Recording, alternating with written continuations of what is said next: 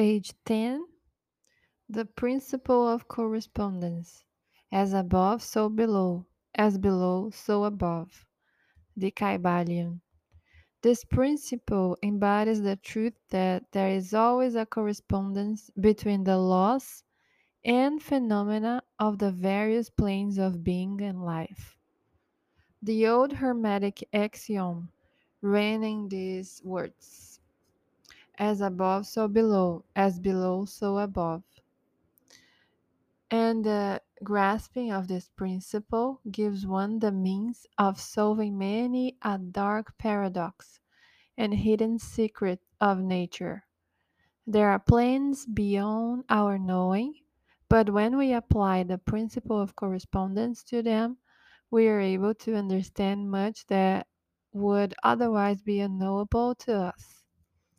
This principle is of universal application and manifestation on the various planes of the material, mental, and spiritual universe.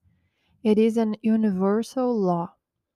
The ancient Hermetists considered this principle as one of the most important mental instruments by which man was able to pry aside the obstacles which hid from view the unknown.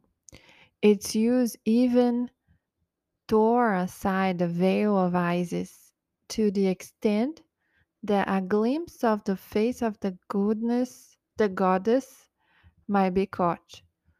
Just as knowledge of the principles of geometry enables man to measure distant suns and their movements while seated in his observatory, so a knowledge of the principle of correspondence enables man to reason intelligently from the known to the unknown. Studying the monad, he understands the archangel. So, this is super interesting, and we can use in all the fields of life. As he said, by knowing the monad, he understands the archangel, meaning that by knowing the the product or the small particle, small part of the whole, you can understand the whole because of this law. So everything that it, it is is under those seven laws. Uh, therefore, by knowing the small part of it, you can understand the greatest picture, the great picture, the the biggest, the highest part of it. So, even in psychology, if you know this law,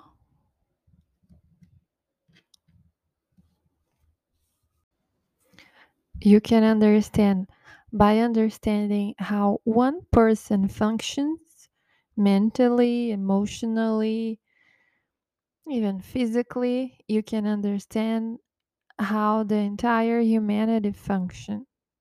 So, uh, still talking about psychology, if one person can do something, that means that everyone can do, or everyone has the inner potentiality to do it. It's possible for humans to do this. So this is super interesting. Principle of correspondence. Yeah.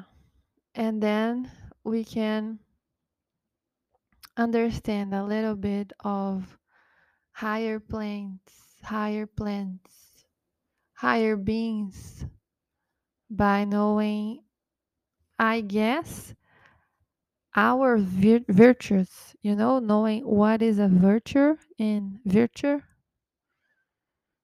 Don't know if I'm saying it right, but you know,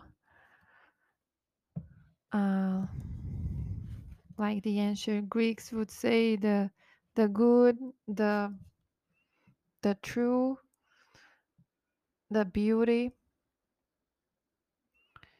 So by knowing what is in the the essence you know of the true what we are we can therefore understand or grasp a little bit how those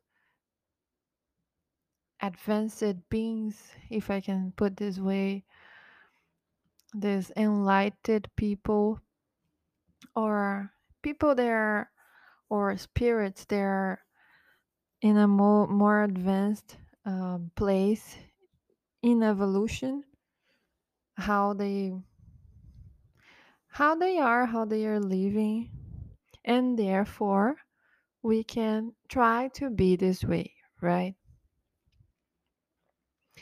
knowing what what is ahead what we are belong what we are becoming. So yeah.